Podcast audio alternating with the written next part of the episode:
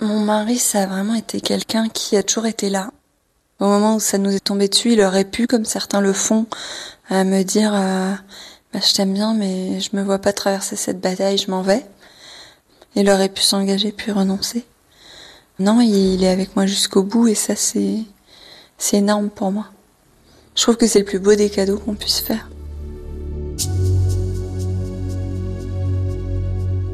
Chapitre 13 Nous nous sommes aimés.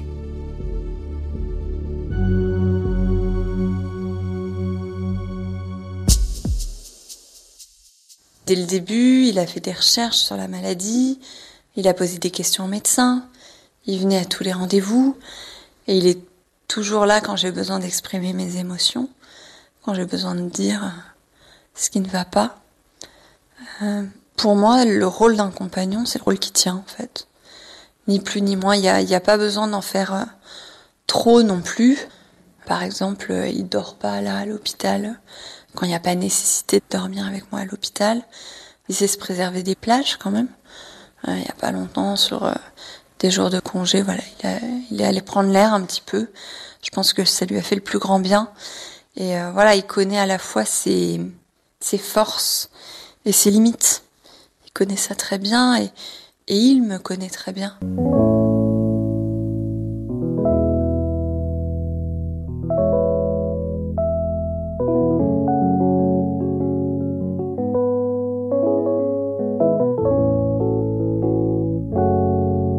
Non, on ne sait pas tout de suite, je pense, euh, être un aidant et être le bon aidant. Faut dire que c'est très difficile d'être aidant. Vous êtes face à quelqu'un qui est euh, souvent dans une souffrance physique, euh, dans une souffrance morale. Je me souviens notamment euh, d'une période euh, où j'avais eu plein d'hospitalisations à la suite. Vraiment, c'était la galère. Je, je, je m'en sortais plus, quoi.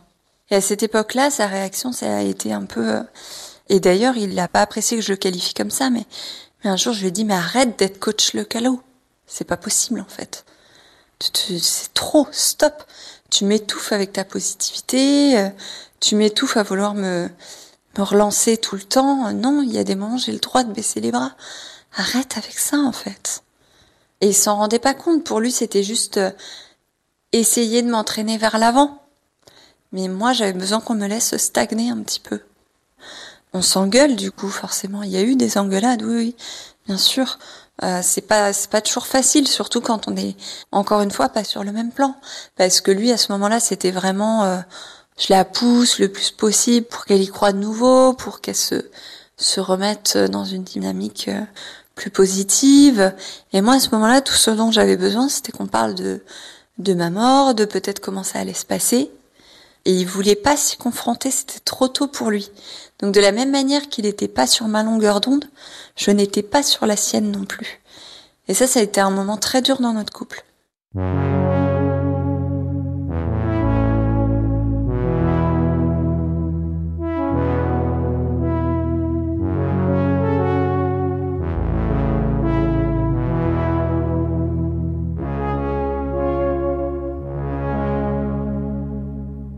C'est dur de parler d'autre chose, mais oui, on arrive à parler d'autre chose. Euh, bah, on a beaucoup parlé appartement avant de s'installer ensemble. Ça, c'était super sympa. Et puis de temps en temps, on parle d'éco, aménagement de l'appartement. Ça nous fait plaisir, même si moi j'y suis très peu. Mais euh, ouais, on, parle aussi des de ses enfants, qui ne sont pas les miens, mais je, je considère tout pareil. De comment on essaie de les protéger le plus possible de tout ça sans leur cacher les choses non plus, ce qui est un équilibre très difficile à trouver. Euh, oui, on parle de plein de choses comme ça.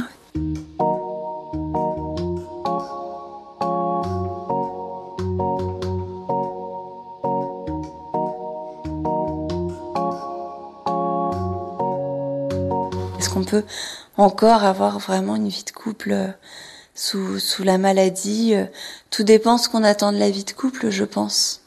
Euh, mais forcément, ça modifie profondément les, les lignes et les choses.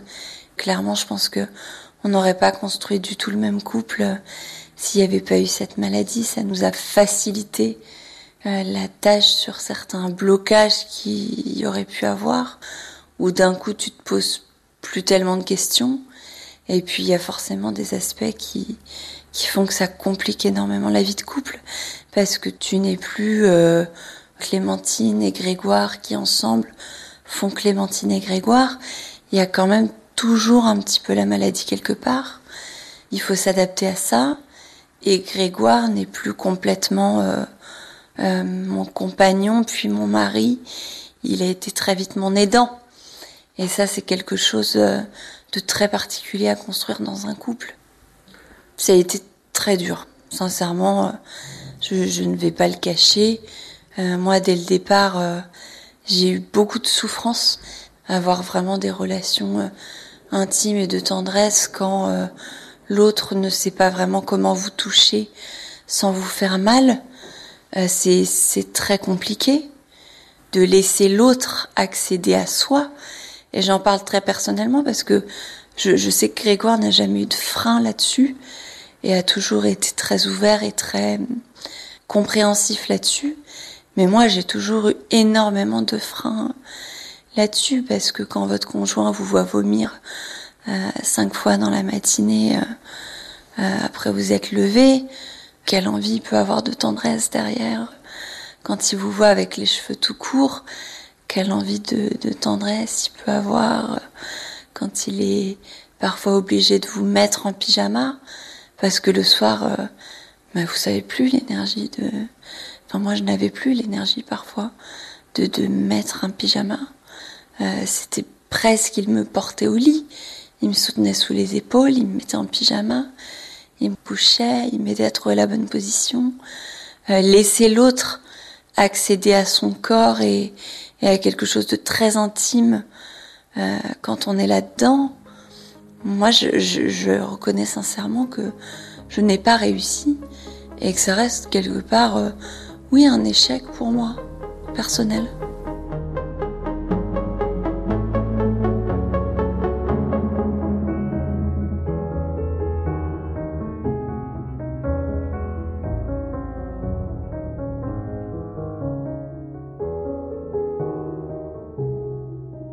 Oui, moi je tenais à me marier parce que je trouve que c'est le régime juridique le plus protecteur pour celui qui reste, notamment pour tout ce qui est rente de réversion. Le Pax n'offre pas ça, faut le savoir. Et moi quand je l'ai su, bah, je me suis dit, il euh, n'y a pas moyen qu'il ait pas quelque chose tous les mois qui l'aide à, continuer de vivre dans l'appartement qu'on a choisi, par exemple. Et puis, plus symboliquement, euh, moi, je voulais que ce qui a fait notre couple ne s'efface pas avec ma mort. Parce que sinon, aux yeux de l'administration, euh, on n'était rien en fait. Alors avec un Pax, symboliquement, vous êtes un peu quelque chose, mais euh, mais au niveau du mariage, c'est un vrai symbole, c'est dire Clémentine et Grégoire se sont aimés. C'est important pour moi.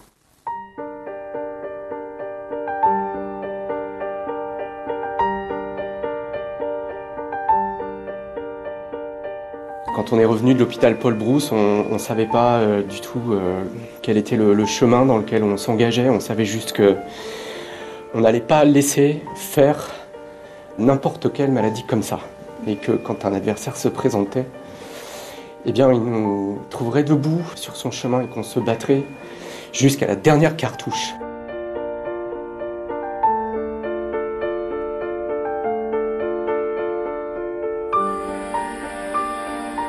Je me sens extrêmement chanceuse d'avoir croisé ton chemin et, qu'on partage le même depuis quasiment trois ans, jour pour jour. Je ne pouvais pas rêver mieux. Je sais que l'avenir est précaire, incertain, que malheureusement on n'aura pas de happy end dans les contes de fées. Du coup, je voulais te lire cet autre passage de la chanson Tu es mon autre. Et si l'un de nous deux tombe, l'arbre de nos vies nous gardera loin de l'ombre, entre ciel et fruits, mais jamais trop loin l'un de l'autre, nous serions maudits. Tu seras ma dernière seconde. Je t'aime.